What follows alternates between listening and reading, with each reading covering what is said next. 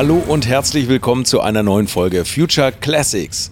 Mein Name ist Carsten Arndt und zusammen mit meinen Kollegen Frank Otero Molanes und Jens Seltrecht, die ihr auch vom Podcast 2 aus 11 kennt, überlegen wir jede Woche laut, ob das besprochene Auto zu einem Future Classic reifen könnte oder wird.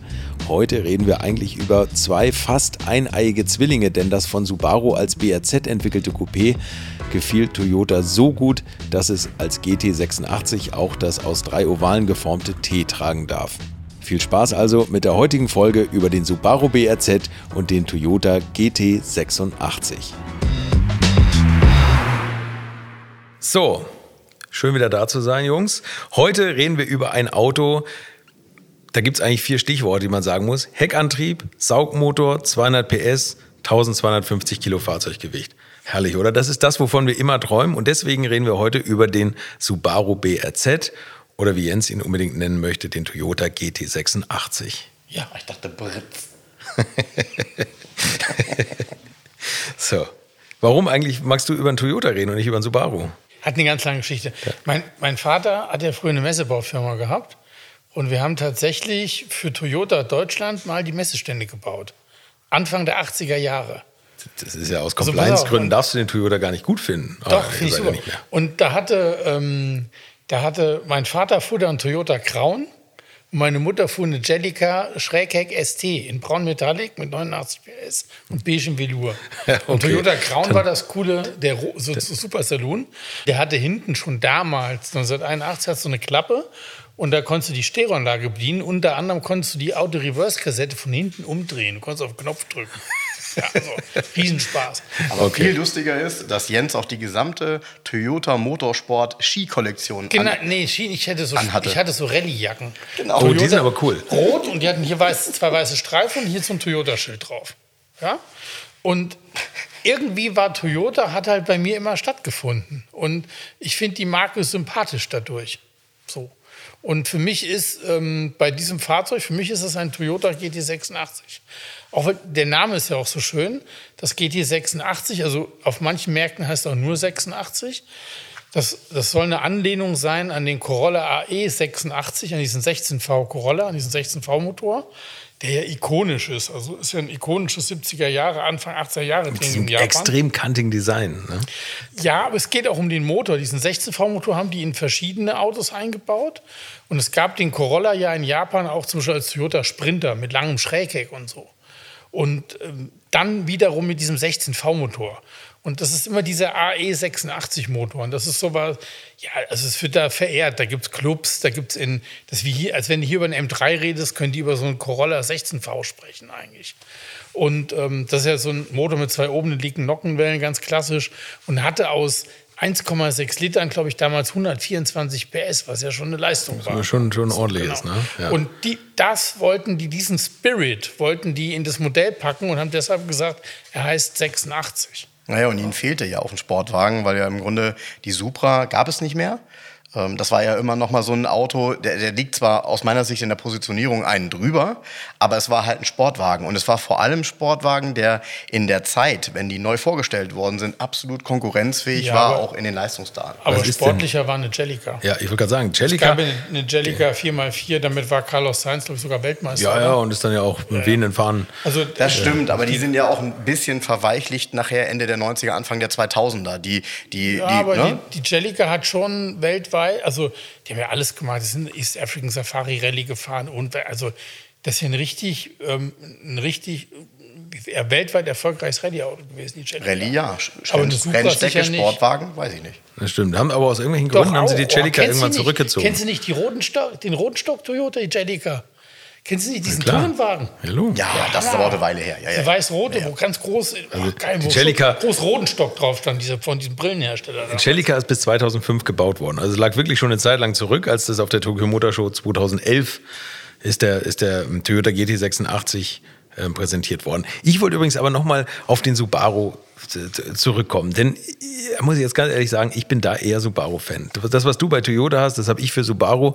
Meine Eltern haben zwar nicht die Skiklamotten besorgt und auch nicht die, die, Messestände, die Messestände für Subaru gebaut, aber ich fand Keke Rosberg in der Werbung immer lustig, dass man immer ein Allrad fahren muss und nur ein Allrad gut ist, auch wenn der Subaru BRZ natürlich den Heckantrieb hat und kein Allrad, was ja ungewöhnlich ist für Subaru, aber er hat den, den tollen Boxermotor. Er hat den tollen Boxermotor. Genau. Genau, er hat den tollen Boxermotor und äh, das ist auch etwas gewesen, wo ich damals dachte, okay, Boxermotor ist ja gar Toyota untypisch. Also das Toyota ist Motorrad. ja, genau, genau. Und äh, ja, es war halt so ein Sportwagen auch in einer äh, Kategorie und in einem Pricing, ähm, der bezahlbar war, ne? so als er rauskam. Der Wagen hat 30.000 Euro gekostet, das war gar ja, nichts. Genau. Ne? Ja, genau. Was waren die Konkurrenten am Markt? VW Scirocco, 210 PS für knapp 28.000 Euro, BMW 1,25, natürlich drüber 10%, 33.000 Euro. Oder der äh, Hyundai Genesis Coupé hat auch Heckantrieb, knapp unter 30.000 Euro, wiegt aber 200 Kilo mehr. Also das ist schon richtig eine Ansage gewesen, dieser Subaru BRZ-Toyota GT86. Nee, ich weiß, aber er ist bei Subaru entwickelt worden. Komplett. Wir können uns darauf einigen, dass es eigentlich nur die Logos sind, ne? Ja, es sind nur die Logos. Ja. Also, also und vielleicht ein bisschen die Farben. Und auch da gibt es natürlich das schöne ja, Subaru. Man muss ja die Verflechtung sehen. Also der ähm, im, im, Endeffekt ist ja ähm, Subaru, wie soll ich sagen, also Toyota ist ja Mitbesitzer von Subaru mehr oder weniger. Über die, die Fuji Heavy Industries, ne? Das war so eine Kooperation zwischen nee, den beiden. Ja, aber Toyota hat doch, hat nicht Toyota selber einen Prozentanteil? Ich meine ja, ne? An Subaru. Also ich meine, also Konzern. Auf, damals auf jeden Fall ist er der, der große Player und Subaru ist der kleine Player. Das siehst du in den Verkaufszahlen. Ja, ja gut, okay. Also das, das kann man nicht vergleichen. Aber Subaru hat 2006 nochmal zur Entwicklung 2006 angefangen zu entwickeln und zwei Prototypen davon gebaut ähm, und die, die wurden bis 2008 eigentlich fertig entwickelt, noch da ohne Beteiligung von Toyota. Und als die Prototypen fertig waren, hat im April Toyota entschlossen, das Auto zu platzieren und ihr eigenes Logo darauf zu kleben. Siehst du, das will schon mal was heißen. Und Subaru hat aber mehr an sich selber geglaubt, die haben mehr Garantie gegeben bei den Autos. Toyota ja. nur drei Jahre, Subaru fünf Jahre. Ja, aber in den Verkaufszahlen hat sich das nicht wieder niedergeschlagen. Nein, nein, nein, Subaru war hinter dem Toyota geblieben. Leider schon so auf dem absteigenden Ast. Hängt damals. aber, genau, hängt bei Subaru auch, denke ich, äh, insgesamt mit dem, ja, mit dem etwas doch anderen Image als Toyota zusammen. Ne? Ich muss das nochmal gerade rücken. Ich habe das gerade nochmal ein bisschen ähm, hier Revue passieren lassen. Fuji Heavy Industries, dazu gehört Subaru aber nicht Toyota. Sondern Toyota ist Mitinhaber auch der Fuji Heavy Industries. Aber Toyota ist keine Tochter von irgendwas. Nee, Toyota ist Toyota. Die gehören beide Die gehören zusammen, aber nee. Die, nee, nee, du hast also es so gesagt, als wenn ähm, Toyota auch unter dem Dach von Fuji Heavy Industries ist. Das ist nicht so. Nee, Toyota ist an Fuji beteiligt. Genau, richtig. Und die sind Inhaber von Subaru sozusagen.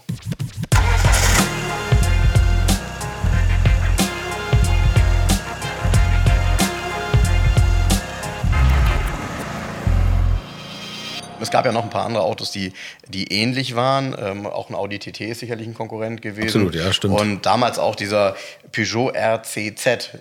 Vielleicht reden wir da auch irgendwann mal drüber. Auch hm. das könnte nämlich ein Auto sein, was ganz interessant Stimmt ist. eigentlich. Ähm, Auto, ja. Der ist ja auch irgendwie gefühlt selten geblieben und ja, war vielleicht ein bisschen zu spät einfach. Ne? ist doch nicht so sportlich wie so ein Toyota. Ja, naja. Ja, Wiegt mehr ist. Ja, aber das, was du sagst mit sportlich, ich finde in den Werten, also in den reinen Werten kommt das nicht rüber. Wenn du dir die Beschleunigungswerte von dem Auto anguckst und wenn du dir ähm, auch das, ja, die, die Endgeschwindigkeit, das sind natürlich alles keine Fabelwerte mit 200 PS, sondern das ist etwas, das durchaus spaßig ist und die, das Gewicht ist sicherlich entscheidend dafür, dass es ein sportliches Auto ist. Aber es sind eben, es sind keine, keine Werte, wo du sagst, ah ja, 250 stehen da nicht und da stehen auch keine 6, und, sondern da stehen 7, und Sekunden. 7,1, also ganz stimmt, knapp. Also ganz ja, knapp verfehlt. Also Aber wenn du mal richtig das Gas mit der Luft, sind es auch 6,9. Das stimmt. Und es ist natürlich auch ein Auto, was gedreht werden will, ein Motor, der gedreht nee, werden will. Ne? Du musst den hochdrehen, kannst du bis 7000 drehen. Oder, oder bei 7000 hat er erst die 200 PS. Das ist wirklich auf Sport gemachter Motor, könnte vielleicht ein bisschen besser klingen für meinen Geschmack. Aber ich kann da immer nur Freund Tim Schrick, den wir ja vielleicht alle kennen, zitieren, der ja also großer Fan vom Subaru ist und der ja auch mit dem BRZ, er fährt mit dem Subaru, ähm, fährt er ja auch diese Nürburgring-Langstrecke immer, da wo er selber am, am Motor noch was entwickelt hat, da, also ganz, ganz wilde Sachen mitmacht. Aber der fährt privat tatsächlich diesen Subaru BRZ und der schwärmt in den höchsten Tönen und ich, ich durfte seinen mal fahren. Und ich muss ganz ehrlich sagen, also auch wenn du die Tests von ihm online siehst oder, oder wenn man da im Internet guckt, der ist wirklich, der dreht wirklich durch auf den Wagen, weil der toll zu fahren ist und toll liegt und, und sich driften lässt. Ich glaube ich alles, aber der hat natürlich auch Schrägnockenwellen verbaut, ne? Der hat natürlich Schrecknockenwellen verbaut. Er hat da schon einiges dran gemacht an dem Ding. Ne? Nee, äh, trotzdem, also die Werte finde ich, ähm, ja klar, ich meine, 7000 äh, Touren, Achtung, ne? das ist schon eine Hausnummer. Das ist ja etwas, was eigentlich die Japaner, ähm, Honda, von Honda kennt man das, die gingen so immer noch drüber. Aber äh, natürlich ist eine Drehorgel, ist ein ganz anderes Fahrgefühl. Äh, umso mehr hat es mich gewundert, dass es das Sauger. Auto, ja, dass es das Auto mit einer Sechsstufen-Automatik gab. Ich finde, das passt zum Auto nicht so wirklich. Also, Aber es ist wahrscheinlich nur als Subaru. Ist auch nicht so beliebt. Nee, ich glaube nur als Toyota, oder? Nee, glaube ich nicht. Ja, ich weiß. Ja. Da, da, wahrscheinlich haben es beide. Nee, ich glaube nur Toyota hatte das. Aber die haben ganz übrigens, das ist auch sowas, das haben die nämlich auch nicht immer, dass die, dass die toll zu schalten sind. Die älteren Subaru, weiß noch, die haben immer so ein bisschen so eine teigige Schaltung. Der hat wirklich eine ganz knackige, tolle Sechs, ja, dafür, Sechsgang. Dafür fehlt ihm die rote Taste auf dem Ganghebel. Ja, irgendwas fehlt ja immer. Nein, aber jetzt müssen wir nochmal, da können wir so auch nochmal länger drüber unterhalten. Was ist denn so der, der, der Sweet Spot bei Autos. Also ich finde natürlich klar, man kann 4, 5, 600 PS haben, aber mit zwei Tonnen Gewicht bringt einem das auch alles nichts. Absolut. Und diese 1,2 Tonnen hast du bei jeder Kurve, jedes Mal auf der Bremse. Du so. hast einfach ein leichtes, toll so. zu handelndes Auto. Und ich glaube, da, da zählen natürlich die Endwerte. Klar, 7,6 auf 100, das kriegt nun wirklich jeder Golf fast hin inzwischen, der mit Diesel betankt wird. Aber trotzdem, glaube ich, ist es ein unterhaltsames Auto. Kleiner Fun-Fact noch übrigens, deshalb auch, dass es ein Toyota 86 ist. Das muss man auch Toyota fahren. Der Motor ist quadratisch ausgelegt und der ja. hat 86 mal 86. Bohrung Hub, das stimmt, Bohrung genau, ja. Und das habe ich, da habe ich die Auspuffrohre haben 86 mm Durchmesser. ja, das, okay, das sind natürlich coole Details. Ja. Aber, aber, das stimmt, dieses Bohrung Hub, das hatte ich auch gelesen. Ja. Habe ich gar nicht so richtig schnell geschaltet. Ja. Und das ist übrigens sind ähm, klassische Werte, die auch ähm, der AE86-Motor mehr oder weniger hatte oder überhaupt Toyota Sportmotoren sind so ausgelegt gewesen früher. Mensch, wo wir gerade über den Motor reden, da muss ich jetzt nochmal mit einem Vorurteil aufräumen. Da werden jetzt die Motoreningenieure wahrscheinlich mit den, mit den Ohren schlackern, ob ich jetzt richtig liege oder nicht. Aber mir hat das Bernd Rammler erzählt. Bernd Rammler ist Motorenentwickler, war bei Mercedes, hat die, die 190er für die DTM heiß gemacht, baut jetzt noch Steuergeräte für die, für die alten Silberpfeile, also für die, für die äh, C, C. Und der versteht was 9. von Boxermotoren? Der versteht was von Boxermotoren, weil der ist damals von Porsche geholt worden, um den Motor für den Carrera GT zu entwickeln. Ah. So. Und da wollte bei Porsche natürlich die Gusseisernen, die auch in der Firma sitzen, die haben gesagt, ja, der Wagen muss einen Boxermotor haben. Und dann hat er gesagt, nee, der kriegt einen V-Motor.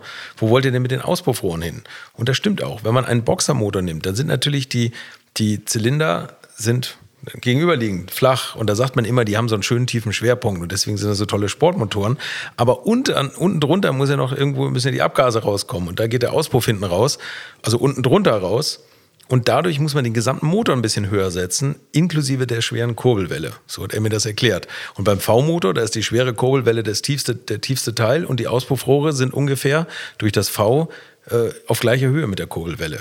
Und dadurch ist eigentlich ein V-Motor von der Gewichtsverteilung her besser oder vom Schwerpunkt her zumindest. Der ist weiter unten. So, jetzt können wir zerrissen werden oder nicht. Aber so hat es mir auf jeden Fall Bernd Rammler erklärt. Man kann es bei mir im Podcast nachhören. Deswegen hat der Carrera GT einen V-Motor und keinen Boxermotor. Ja, aber da, ich hätte jetzt gesagt, deshalb hat der Carrera GT die Auspuffrohre nicht unten drunter, sondern ja doch relativ mittig in der, Fahr in, in der Fahrzeugkarosserie integriert. Ja, na, das, da, darum geht es nicht, sondern es geht um die, um die Auspuffkrümmer. Ist ja klar. Die natürlich ja nicht unten drunter, da war kein Platz mehr. Geworden, also. Richtig, genau. Ja.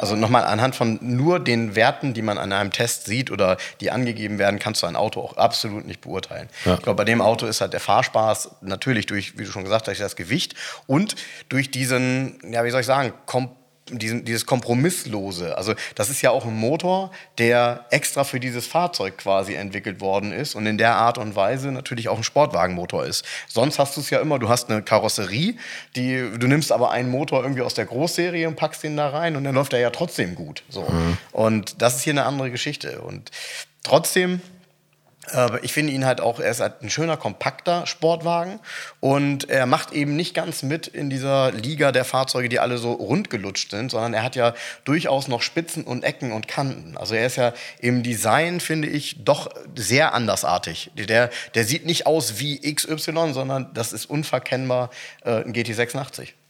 Oder ein BRZ. Das finde ich übrigens Genau. ein bisschen schade, dass die Autos tatsächlich fast gar keine Unterscheidungsmerkmale haben. Hinten sind sie komplett die identisch. Ne? Die Scheinwerfer minimal und Ja, ganz und bisschen auch hinten- die Frontschürze. Hinten nicht. Hinten ist genau gleich, nur das, das Typenschild anders. Das eine ist oben, das andere unterm Kennzeichen dran geklebt. Und ich finde das, ehrlich gesagt, fast ein bisschen zu sparsam. Also ich finde ja gemeinsame Entwicklung toll. Toyota hat es auch mit dem BMW, mit dem Z4 gemacht. Aber wenn man also wenn man nur das Schild ändert, dann finde ich es, da hat man sich ein bisschen einfach gemacht. Jeder Nee, Tuner weißt kriegt eine eigene Schürze hin. Kann nicht so schwer sein, aber oder? weißt du, was das, das, das Krasse ist? Toyota hat eine Geschichte von jahrelangen Sportcoupés, sportlichen Coupés. Subaru hat das nicht. Ja, das stimmt. Nee, die haben Es eine gab- Rallye-Geschichte. Stimmt, ja, Rallye-Geschichte Die haben und die eine haben eigentlich. Rallye-Geschichte. Es gab auch hier den Subaru Leon als Coupé. Das ist aber irgendwie so eine, was ist, so eine, so eine Rentnerschaukel. Und es gab mal den SVX. Das ist wieder was ganz Spezielles. Das könnte auch ein eigenes Thema mal sein, tatsächlich. Mhm. Auch gerade wegen des Designs. Ein cooles Auto, ja, mit der Sehr geteilten Frontscheibe, ne? genau. Also äh, mit der, mit der Seitenscheibe. Giorgiaro-Entwurf. Ja. Aber die haben nicht dieses Sportcoupé wie eine Jellica oder diese Toyota GT86. Ja, stimmt. die, die Historie fehlt komplett und deshalb passt dieses Auto so gut bei Toyota rein. Ja, da, da gebe ich dir da recht. Das passt besser zu Toyota, ja. Und ich habe irgendwo habe ich gelesen, das Auto umweht der Hauch der 90er Jahre. Und es wäre aber kein zurückgewandtes Konzept dadurch. Mhm. Und genau das ist es nämlich, dieses, dieser Hauch der 90er Jahre. Damit ist gemeint, das Auto ist ja relativ simpel. Also du hast ja da in der ersten Serie, ich glaube nicht mal ein Navi zu kaufen, glaube ich. Ne? Nee, gab- das gab's, ja, das stimmt. Gab es gab kein- auch ganz wenige Extras. es gibt Also ganz wenige Extras. Du kannst auch kein Luxusauto draus machen. Nee. Selbst nicht, wenn du willst, kannst du es nicht machen. Vielleicht im Aftermarket-Bereich oder so, aber du kannst nicht beigehen und kannst jetzt sagen, ich will jetzt aber Ledersitz und das gibt es einfach. Ist, ist übrigens ein sehr gutes Stichwort, was du sagst mit Aftermarket, weil ich glaube, dieses Auto hat unglaublich oft dann im Aftermarket nochmal andere Räder bekommen, nochmal eine andere Schürze bekommen. Also viele, die so ein Auto gekauft haben, werden gesagt haben, das kann man noch optimieren, dann kommt da nochmal ein Spoiler drauf, weil es gibt viele, Nee, aber es viele geht, Dinge. es geht ja darum, diese, dieses Auto hat ja so eine bestimmte Schlichtheit. Es hat so eine bestimmte sportliche Schlichtheit und das haben die ganz, also wie soll ich sagen, das ist konzentriert auf das Wesentliche, was du brauchst, um das schnell zu bewegen. Und das ist halt wenig Gewicht, ein gutes Fahrwerk und so weiter und dann halt überschaubar Leistung. Das hat ja in den ersten Tests haben sie schon geschrieben, naja, also 200 PS. Ja, er hätte sicherlich jetzt ja nicht um. bei Subaru noch ein Turbo vertragen können. ne? Genau, so richtig. 300 PS Und rauszuholen. da hat auch so. sich jeder gewundert, ja, warum ist denn ja kein Turbomotor drin irgendwie so. Ne? Und ähm, dieses, das fand ich, dieses umweht der, den, den Hauch der 90er Jahre, das fand ich so. Und das ist einfach, dieses Auto steht in dieser Tradition dieser Toyota-Coupés, ganz einfach. Was ich, was mir von Anfang an gut gefallen hat, als der Wagen rauskam, da haben andere schon extrem auf brutale Autos geguckt und vom Design her und das musste immer noch tiefer, schneller, breiter. Genau das, was du sagst mit dem Charme der 90er Jahre, was ich jetzt so gar nicht formuliert hatte für mich. Aber als der rauskam, habe ich gedacht, der sieht einfach eigentlich älter aus. Also der sieht gar nicht so modern aus, Nee, genau. aber der hatte was ganz angenehm Schlichtes. Ja, genau. äh, du hast vollkommen recht. Also Auch das war drin, also ein Auto, was also ist auf gar keinen Fall ein Prollauto, auf gar keinen Fall irgendwas, nein. womit man negativ auffällt, sondern du bist einfach nett und das Auto kaufst du für dich und nicht um zu zeigen, wer du bist oder was Genau. du, was Und du das ist eher ein machst. Statement, das Auto, dass du weißt, worauf es ankommt. richtig. Genau. Das habe ich mir auch immer gedacht, als ich ihn gesehen habe. Und, so habe ich den immer gesehen, den Wagen. Ja. Also ich weiß noch, wie die, wie die rauskamen. Da bin ich mal hinten hier, ähm, da war ein großer Toyota-Händler, bin ich zu Thorsten Hahn, Hahn kam zu Motore gefahren, den, hinten Relling, Autobahn runter, da ist so ein und da standen so zwei draußen auf dem Hof. Und dann so vorbei bin ich so angekommen und gesagt, ja, geiles Ding irgendwie. Mhm. Also, mir hat der schon im, ich fand den immer gut. Aber hast du noch keinen gehabt? Hast du noch keinen gehabt? Ich habe noch keinen gehabt. Ich würde tatsächlich sogar hier einen verkaufen. Das glaube ich, obwohl der eigentlich noch zu neu ist. Er wäre Garage 11 würdig. Ja. Ich habe ihn tatsächlich damals nicht, nicht so wahrgenommen, weil, weil bei mir war es tatsächlich so, ich war relativ schnell durch, Weil kein als ich Stern die, auf der Haube war. Nee, ich, hab, ich war tatsächlich relativ schnell durch, als ich die Leistungsdaten von dem Auto gelesen habe und habe gedacht, okay, äh, da gibt es natürlich unheimlich viel, was da drüber sitzt. Und ja, das ist eben hier Nee, typisch Sportwagen. Das, da hast du recht. Aber, aber Daten. ich muss auch gestehen, dass mir die Optik, also mir persönlich hat die Optik ähm, wenigstens mal als Toyota nicht so gut gefallen. Ich muss gestehen, dass ich den Subaru äh, einfach einen Schritt cooler fand optisch. Warum denn? Das, war ein Unterschied. Äh, äh, doch, irgendwie Es gibt schon. das Also, Subaru denn, Blau. das es gibt das Impreza Blau, dieses Rallye Blau. Das Ja. gibt es bei dem Wagen. Das gibt es bei Toyota nicht. Und, und abgesehen davon, ich finde ihn in der Farbe, so wurde er auch immer präsentiert von Subaru, finde ich ihn schicker. Und ich finde auch, jetzt nagel mich nicht drauf fest, weil der hat eine andere Leuchtengrafik hinten. Und die finde ich auch in die Karosserie besser. Das kann sein, aber er hat passen. vorne eine andere Frontschürze. Ganz minimal, minimal anders. Und ich hätte, ich hätte mich da mehr abgesetzt, auch als Toyota, aber das gefällt mir auch bei Subaru besser. Und er hat nicht so kasperfarbige Sitze. Toyota hat ich, immer. Wenn ich, wenn ich so ein Ding hinstelle und das Toyota. Logo austausche. Würde ich sofort erkennen. Nee. Du würdest mich fahren lassen mit verbunden, ich würde sofort merken. das nicht erkennen. Ich habe ich hab tatsächlich einen englischen Autotest gelesen. Also das habe ich gefunden. Da sind die beide gefahren und wollten die Unterschiede herausfinden. Und es hieß, der Subaru, der lenkt williger ein, ist dann aber ein bisschen dumpf auf der Hinterachse und der Toyota, der ist so ein bisschen na, ein bisschen trommeliger beim Einlenken, jetzt mal sehr schlecht deutsch übersetzt, ist aber sehr edgy auf der Hinterachse und den kann man also leichter zum Driften bewegen. Was natürlich auch wieder ganz angenehm ist. Gut, aber das lag wahrscheinlich einzig und allein an einem anderen Reifenfabrikat. Das, Also, genau das hat also, auch sorry. jemand drunter kommentiert. Habt ihr die Reifendrücke kontrolliert? Weil ja, das, kann, weil, das weil, ist so ein weil kleines ich glaube Ding. nicht, dass sie an der Stelle dann tatsächlich Unterschiede gemacht haben, Haben die weil nicht? äh, diese Komplexität macht auch in dem Fahrzeug keinen Sinn, weil die sollten ja beide gut um die Kurve fahren. Ähm, und trotzdem, äh, ich persönlich bin auch eher so ein Fan von Subaru, weil es so eine Nischenmarke ist. Toyota Ja. ist für mich so ein bisschen, ähm, ja, so sehr Mainstream. Subaru. Aber wie fandst du die AMG-Variante von Toyota? Von wem? Was? Ja, Von wem was? Ich muss nochmal nachlesen. Es gab übrigens, übrigens einige Sondermodelle von dem Subaru, habe ich auch rausgefunden. gefunden. Das, das klingt alles toll. BRZ-TS, 500 Stück mit der großen Brembo-Bremse. Tomate Und, äh, Genau, mit Tomate und Salat. Mit der großen Brembo-Bremse aus dem WRX STI. Also das ist, was ich ja eh schon, den, den finde ich ja auch schon immer cool. Große 18 Zoll Felgen, gemachtes Fahrwerk, aber alles immer nur in Japan. Da gab es verschiedene, verschiedene tolle Versionen. Toyota, die hatten mal ein Einsehen und die haben den, den GT86 TRD gemacht.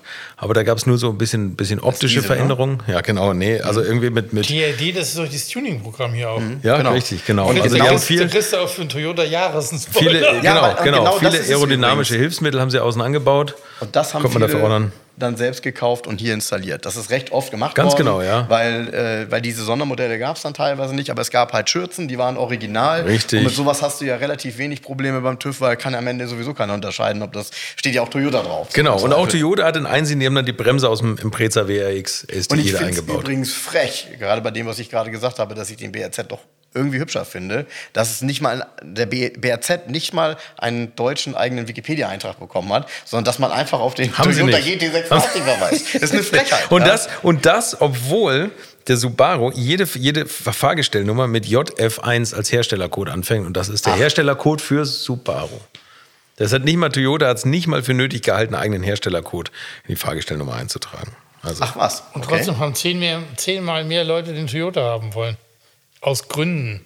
Ja, aber nein, gar nicht mal es aus. einfach Die Fahrzeuge wurden übrigens auch alle bei Subaru gebaut im Werk. Viel sympathischeres Fahrzeug, der Toyota.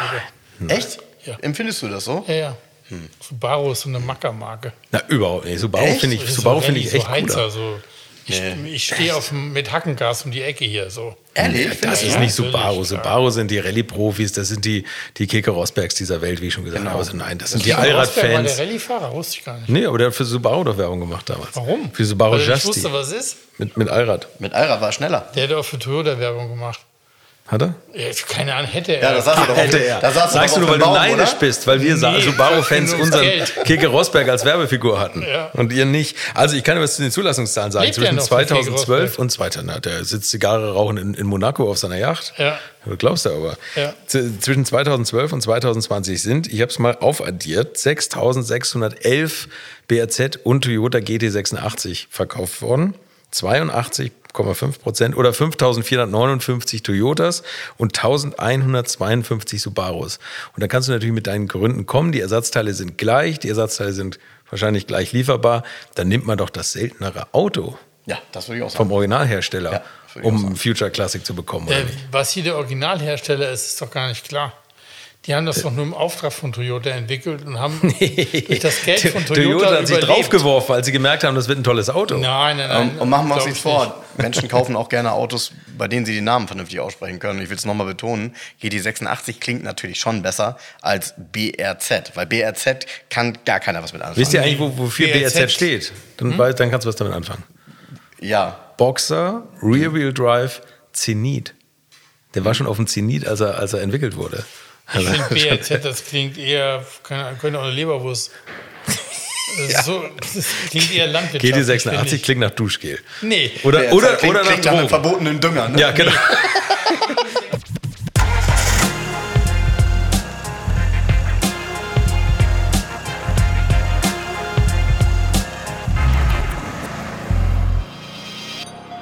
Was ich mir nicht ganz sicher bin, ist, welches Auto mehr Charme hat. Es gab damals zwei Modelle, ein Pure und es gab einen GT86. Der Pure war natürlich günstiger und hatte viele Dinge nicht und man konnte auch nicht alle Extras wählen. Das war aber bewusst der, der dann eben auch gewichtsmäßig deutlich, die, ich sag mal deutlich heißt, so die 80 bis 100 Kilo leichter war, Hm. als der GT86, wenn du ihn vollgepackt hast mit allem Furz und Feuerstein und Leder Na und, gut, und Gab's doch 100 gar nicht. Kilo? Es gab nicht Furzenfeuerstein. Das Naja, Es gab nur Wurz, aber, es gab, aber- es gab schon, doch, doch, es gab schon die eine oder andere Ausstattung für das Fahrzeug und ähm, es gab Soundsysteme und so weiter und so fort. Das hat halt schon auch ein gewisses Gewicht nachher. Und äh, der Pure ist natürlich der Gedanke noch mal etwas konsequenter umgesetzt eigentlich. Ne? Ja, und 100 Kilo prozentual bei 1200 Kilo ist schon was. Also das ist äh, Es 8% ist so. Gewicht. Jetzt hat er trotzdem dann, da gab es leider dann äh, zumindest mal nicht die Möglichkeit mit der größeren Bremse und dem, und den speziellen Stoßdämpfern. Vielleicht hat er sie auch im Zweifel nicht gebraucht mit 100 Kilo weniger. Ich glaube nicht, Aber- dass der 100 Kilo weniger wiegt.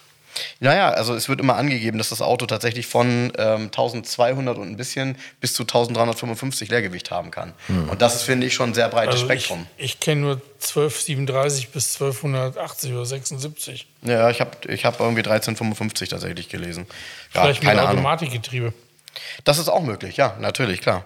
Also hier steht es tatsächlich auch nochmal ähm, 1355 Leergewicht bis zu. Und äh, ja, ich, ich, Automatik finde ich bei dem Auto tatsächlich irgendwie gar nicht nachvollziehbar. Abgesehen davon, dass die Werte, wenn ihr euch die nochmal genauer anguckt, auch deutlich zurückhängen. Also das Auto hat Ja. dann auch nur in Anführungsstrichen, bitte, das ist jetzt auch nicht entscheidend, ne? aber ich finde schon, wenn so ein Auto in der Art und Weise, in der Form Sportwagen mit einem Automatikgetriebe eine Höchstgeschwindigkeit von 210 hat, finde ich das schon irgendwie Also eine klassische. schon sehr wenig. Auch also, da fühlt man sich in die 90er zurückversetzt, dass die Automatik so viel den Motor kastriert, oder? Das, ich finde, das hat man inzwischen eigentlich im Griff, dass die, dass die Wagen nicht so viel schlechter Ja, fahren mit also Automatik. vermutlich wurde das Auto natürlich mit dem Schaltgetriebe konzipiert. Und man hat dann aber gesagt, für bestimmte Märkte braucht man halt eine Automatik und dann hat man sie halt daran gesetzt. Ähm, aber äh, wie schon gesagt, das sind wahrscheinlich auch die Märkte, wo Endgeschwindigkeit gar keine Rolle spielt. Ne? So, das sind nur wir Deutschen, die dann sagen, hm, so ein Auto mit 200 PS auf der Autobahn 210, da hast du Autos mit deutlich weniger PS, die schaffen deutlich schnellere Höchstgeschwindigkeiten. Ne? ja. Und da, das ist einfach nur das, das war auch das, was mich damals, so was die Werte angeht, tatsächlich ein bisschen ja, zurückgehalten hat, dieses Auto zu hypen und richtig gut zu finden. Weil es gab ja vieles, was deutlich drüber war. Und 2012, jetzt ist mal Vierzylinder, Saugermotor, ist ja schön, ne, so. Aber ähm, zur, zur gleichen Zeit oder kurz danach gab es halt gerade diese ganzen äh, Vierzylinder, 2 Liter Turbomotoren in äh, auch einem A45 zum Beispiel. Und Genau. der war ja leistungsmäßig weit, weit, weit, weit entfernt. 408 PS, ne? Trotzdem natürlich kein Sportwagen. Also welchen würdest du jetzt hinstellen? Wenn ich den Subaru BRZ hinstelle und Toyota GT86, dann nimmt man doch als Autoverkäufer das Auto, was teurer ist. Und das ist der Subaru aktuell. Würde mich nicht wundern. Nee, unsere Frage ist ja, was ist ein Future Classic? Ja. Eindeutig. Selten. Eindeutig Kein ist, kein- ist kein- nur, dass man hier eine salomonische Antwort finden muss, die beide vereint eigentlich wieder. Ja. Weil ähm, für sich genommen sind für mich beide ein Future Classic. Gar keine Frage. Ja, es ist das gleiche Auto. Und natürlich es ist haben wir jetzt ein bisschen einfacher, natürlich einen. Toyota zu finden wie den Subaru. Absolut. Fahrspaß ist der gleiche.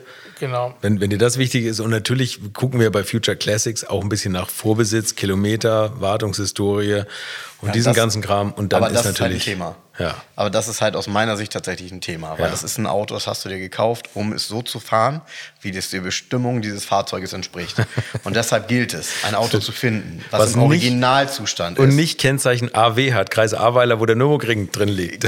Ganz genau, also. Originalzustand. Und jetzt kommt natürlich am besten eine niedrige Laufleistung und dann noch die Originalreifen, dann weißt du auch, wie der gefahren ist. Ja, das weil, stimmt. Oh, das weil, ist ein guter Hinweis. So, ja, das ja, stimmt. Das weil, stimmt. Da, weil es gibt ja mittlerweile auf dem Markt gibt's genug. Also du kannst natürlich ähm, an einem breiten Spektrum auswählen. Das Auto wurde ja bis vor drei Jahren gebaut, kann man sagen. Ne? Ja, ja. So, bis 2020, glaube ich. Ne? Ja gut, das ist ja dann schon die zweite Version, ne? Ah nee, nee, Quatsch. Nee, nee, nein, nein, sorry. ja, ja, genau. Bis 2020, die zweite, ja, genau. Und äh, von daher, der, der ist ja eine Weile gebaut worden. Da gibt es ja ein paar von. Ja. Und da gilt es halt, das Auto zu finden, was unverbastelt ist und was nach Möglichkeit eben vielleicht etwas weniger so gefahren wurde, wie man ihn fahren könnte. Denn äh, machen wir uns nichts vor, äh, wenn du so ein Auto immer im hohen Drehzahlbereich bewegst, dann wird auch die Leistungs- oder die, die Also ja, Lebensdauer des Motors. Ich würde mir einen GT86 Tiger suchen. Was, was war das? Das war ein Sondermodell für Deutschland, den Tiger Orange.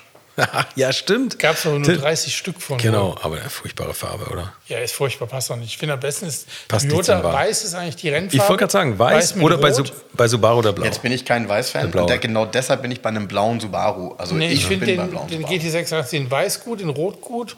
Schwarz ist fast ein bisschen langweilig bei dem Der Wagen. ist zu langweilig. Siehst diese, der hat ja schon so ein paar Sicken und Kanten. Ja, Also genau, so ein bisschen, genau. Das verschwindet ein bisschen. Aber weiß ist der tatsächlich, finde ich auch, diese Motorsportfarbe, na gut, kann jeder für sich entscheiden, aber da bin ich tatsächlich beim Subaru, die Subaru Blau, fand ich damals, als der, der, als der Impreza die Ja. Rallye-Weltmeisterschaft gewonnen hat und dann würde ich mir goldene Felgen dafür kaufen und dann wäre ich der nächste Carlos Sainz. Ja. Siehst du? Da, da lacht mein Herz. Du willst Carlos sein oder Carlos Sainz? Ich will beides. So, also was sagen wir jetzt? Future Classic, ja oder nein? Ja, natürlich. Ja, natürlich. Gut, ganz klares Ja. Ähm, aber wie schon gesagt, ich würde einen Subaru BRZ nehmen. Leute, lasst euch, googelt Tim Schrick, Subaru BRZ und ihr werdet begeistert sein, was er darüber sagt und wie er das Ding fährt und wo er das alles bewegt. Und da könnt ihr ihn auch bei der Nürburgring Langstrecke immer noch fahren sehen mit so einem Auto. Und danach äh, kommt ihr aus dem Sabber nicht mehr raus und, dann könnt ihr bei Mobile reingucken, wie viele Autos es gibt. Und, und das sind also über 100, die aktuell im Angebot sind. Oder ich habe mal reingeguckt, da waren über 100 im Angebot von beiden und da findet, glaube ich, jeder das Richtige. Und äh, ja, Wenn ihr den Hauch der 90er Jahren spüren wollt, kauft euch einen GT86. Wenn ihr den Hauch der 80er Jahre spüren wollt, dann kommt in die Garage 11. Und wenn ihr das Beste der 70er, der 80er und 90er hören wollt, dann schaltet Radio Hamburg ein oder uns nächste Ja. Woche wieder. Äh, Wir haben auf jeden Fall einen, einen neuen Future Classic für euch entdeckt und das ist der Subaru BRZ oder der Nachahmer Toyota GT86. Danke Jungs, hat mir Spaß gemacht.